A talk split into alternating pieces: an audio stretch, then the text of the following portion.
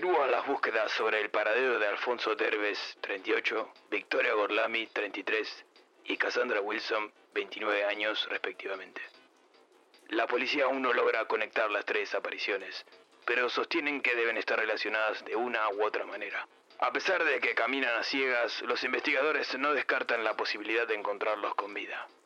Soy Chuck Viñón para el The News. Muchas gracias por estar ahí. Necios. Jamás los podrán encontrar. Desconocen los vastos destinos inciertos del bazar.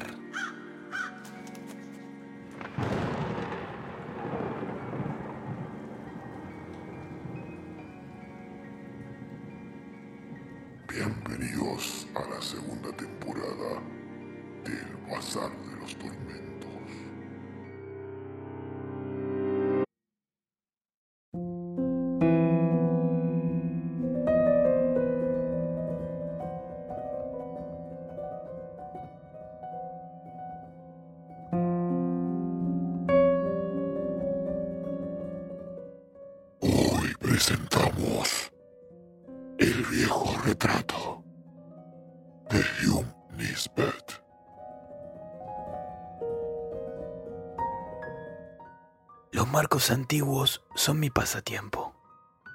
Siempre estoy al acecho entre los enmarcadores y comerciantes de curiosidades en busca de algo pintoresco y único.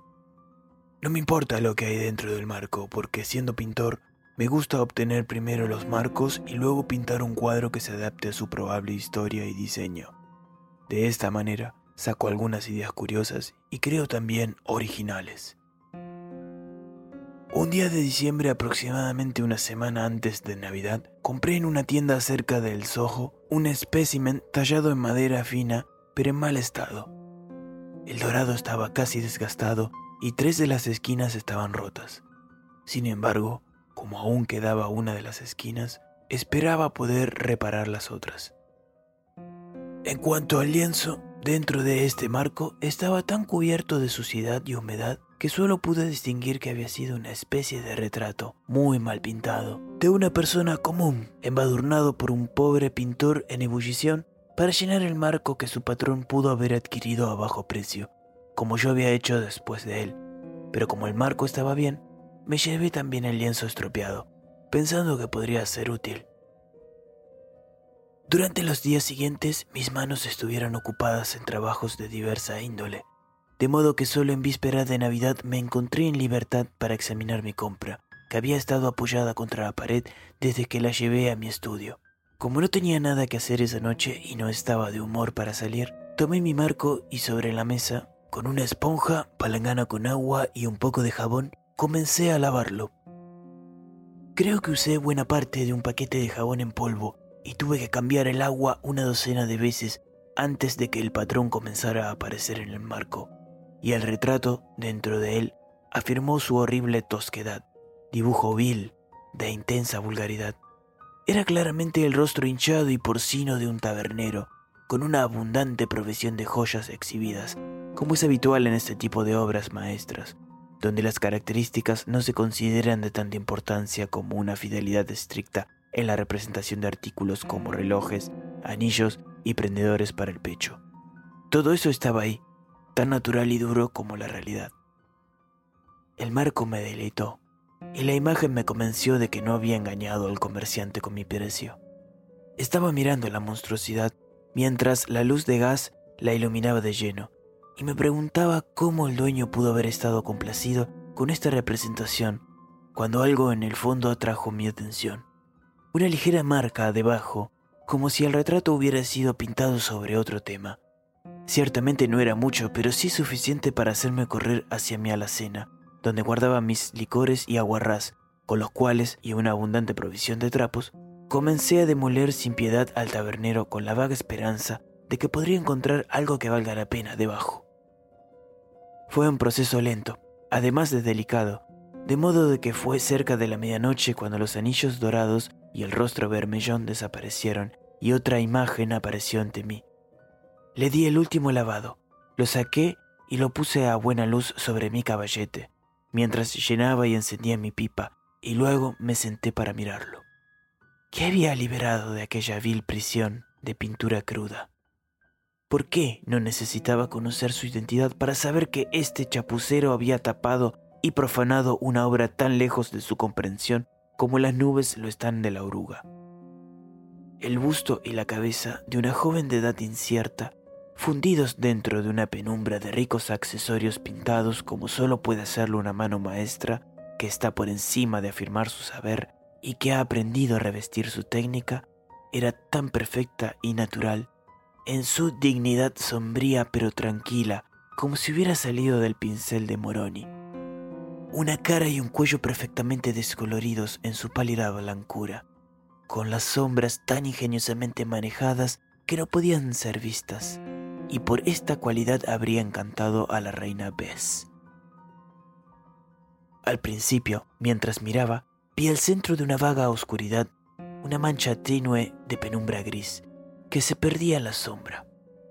Luego el gris pareció volverse más claro, cuando me senté y me recliné en mi silla, hasta que los rasgos se deslizaron suavemente y se volvieron claros y definidos, mientras que la figura se destacaba del fondo como si fuera tangible.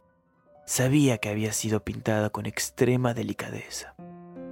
Rostro atento, nariz delicada, labios bien formados, aunque exangües, y ojos como cavernas oscuras sin una chispa de luz en ellos.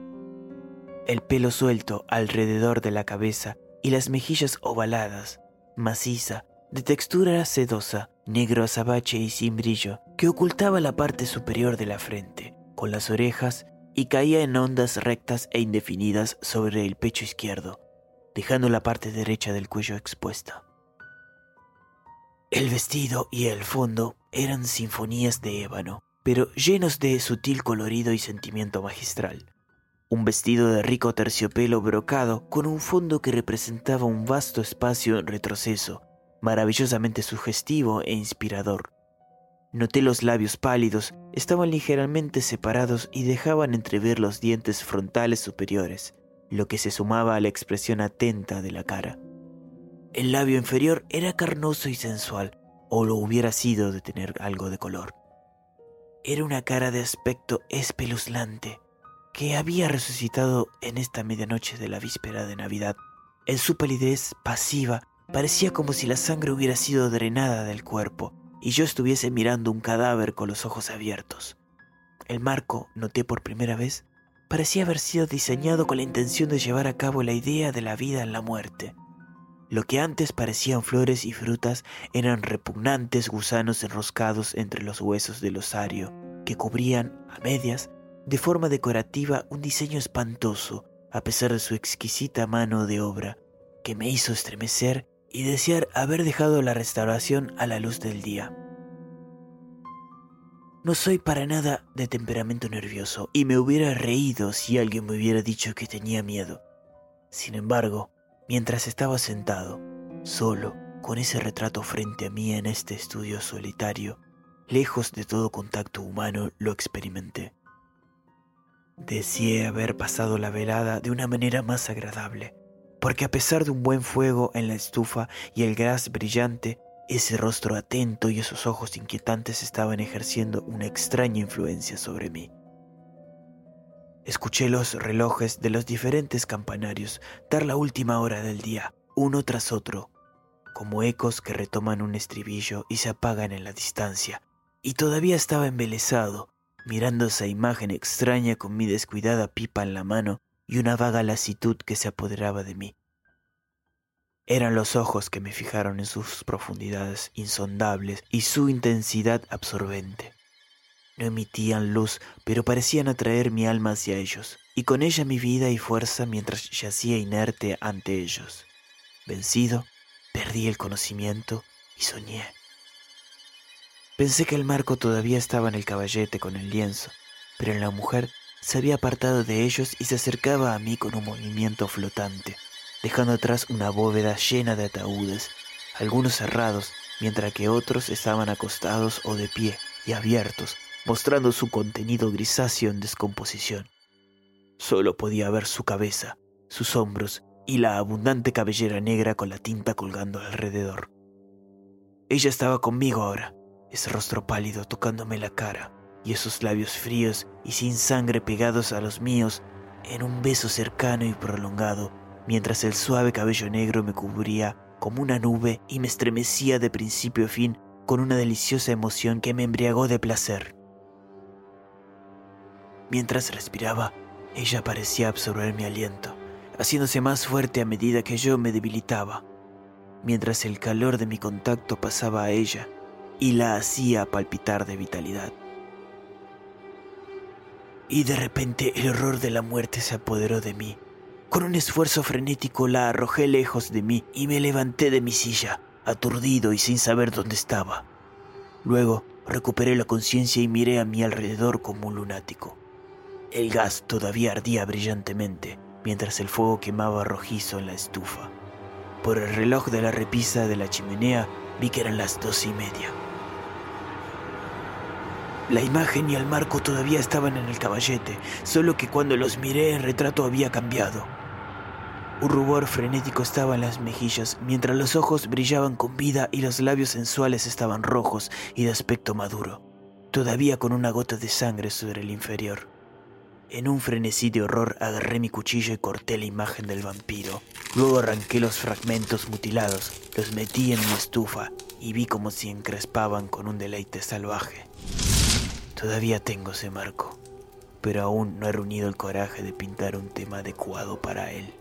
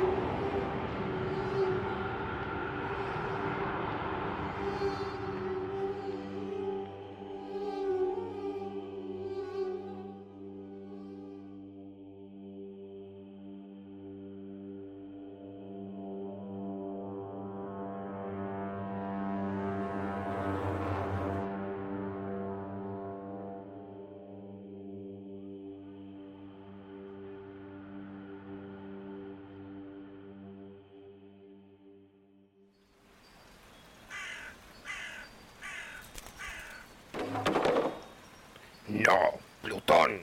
Quita tus estúpidas alas del anaquel. ¿Es que acaso no eres consciente de lo que puede ocurrir si uno de esos objetos llegase a sufrir el más mínimo daño? Maldito seas, Plutón.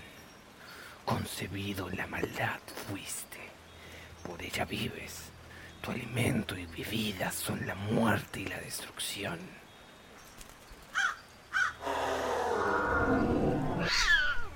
Y ahora vuelves a adoptar esa estúpida forma felina. ¿Acaso no aprendiste aquella lección que te costase vuestro ojo izquierdo?